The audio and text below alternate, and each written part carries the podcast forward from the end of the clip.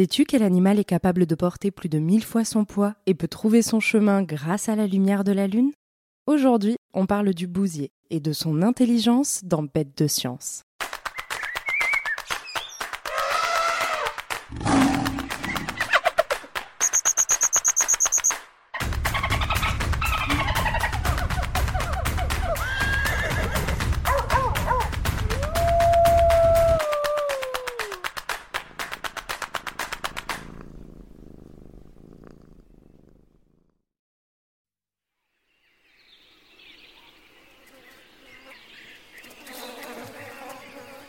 Naître dans les excréments, c'est un drôle de départ dans la vie. C'est pourtant ainsi que commence l'existence du bousier. Et comme son nom l'indique, la crotte, c'est sa spécialité. Ce drôle de scarabée voit le jour et grandit dans la boule d'excréments fabriquée par ses parents. Une fois arrivé à l'âge adulte, il concentre tous ses efforts pour trouver et mettre à l'abri cette précieuse ressource. Car le bousier est coprophage, ce qui signifie qu'il ne se contente pas de naître dans les déjections, il s'en nourrit aussi. Ce régime alimentaire semble peu appétissant, mais il lui fournit en réalité tous les nutriments et l'eau dont il a besoin pour vivre.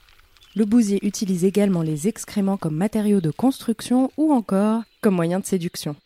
Oui, pour conquérir l'élu de son cœur, le bousier lui offre la plus grande boule de crotte possible. On est d'accord, ce cher bousier ne manque pas d'originalité. Il existe plusieurs espèces de bousiers, avec des comportements différents. Certains vivent au sein même des bouses en y creusant des tunnels, d'autres préfèrent creuser des galeries en dessous de celles-ci. Mais les bousiers les plus connus sont peut-être ceux qui forment des boules d'excréments qu'ils font rouler sur de longues distances avant de les enterrer. Si en te promenant dans un champ, tu tombes sur un bousier, la tête en bas, qui pousse avec ses pattes arrière une boule brunâtre bien plus grande que lui, rien d'anormal à cela. Voilà un bousier qui met à l'abri son prochain repas. Le corps du bousier, doté de grandes ailes, mesure de quelques millimètres à peine à plusieurs centimètres et se termine par une tête aplatie en forme de pelle. On retrouve sa silhouette sur les murs des temples de l'Égypte antique, car à l'époque des pharaons, les Égyptiens racontaient que le soleil se levait grâce aux efforts du dieu Képri, une divinité à tête de bousier qui faisait rouler le soleil jusqu'au-dessus de l'horizon, tout comme ces scarabées font rouler leurs boules de bouse par-delà tous les obstacles. Poétique, n'est-ce pas? Mais même sans faire rouler le soleil tous les matins dans le ciel, le bousier accomplit une tâche essentielle sur Terre. En enterrant les excréments, qui agissent comme de véritables petits concentrés d'engrais, il enrichit le sol en nutriments essentiels au développement des végétaux. Il disperse et plante les graines mangées par les animaux herbivores. Et enfin, il nettoie tout sur son passage. Et oui, grâce au bousier, les excréments qui pourraient propager des maladies sont enterrés. Les sols redeviennent propres, les animaux sont protégés et la terre est fertilisée. Ce petit insecte joue donc un grand rôle au sein de son environnement. Et il ne pourrait pas accomplir tous ses exploits sans ses performances physiques extraordinaires. Car, plus fort que les êtres humains les plus musclés sur la planète, le bousier est capable de soulever plus de mille fois son poids. Pour autant, ne t'y méprends pas. Le bousier n'est pas simplement un gros costaud chargé d'un travail en apparence ingrat il est doté d'une intelligence surprenante qui va te mener bien loin des bosses de vache, la tête dans les étoiles.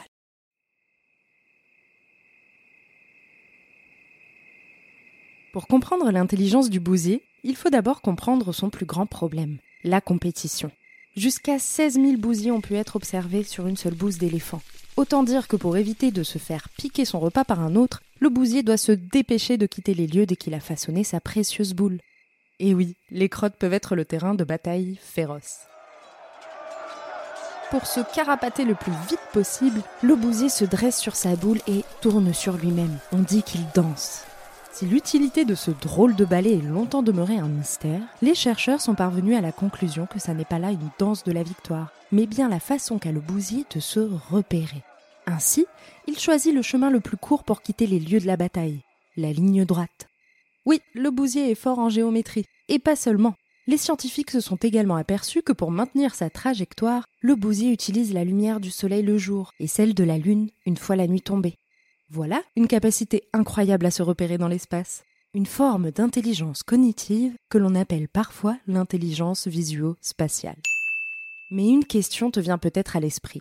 Les nuits sans lune, comment le bousier parvient-il à maintenir sa trajectoire s'il n'a pas de point de repère?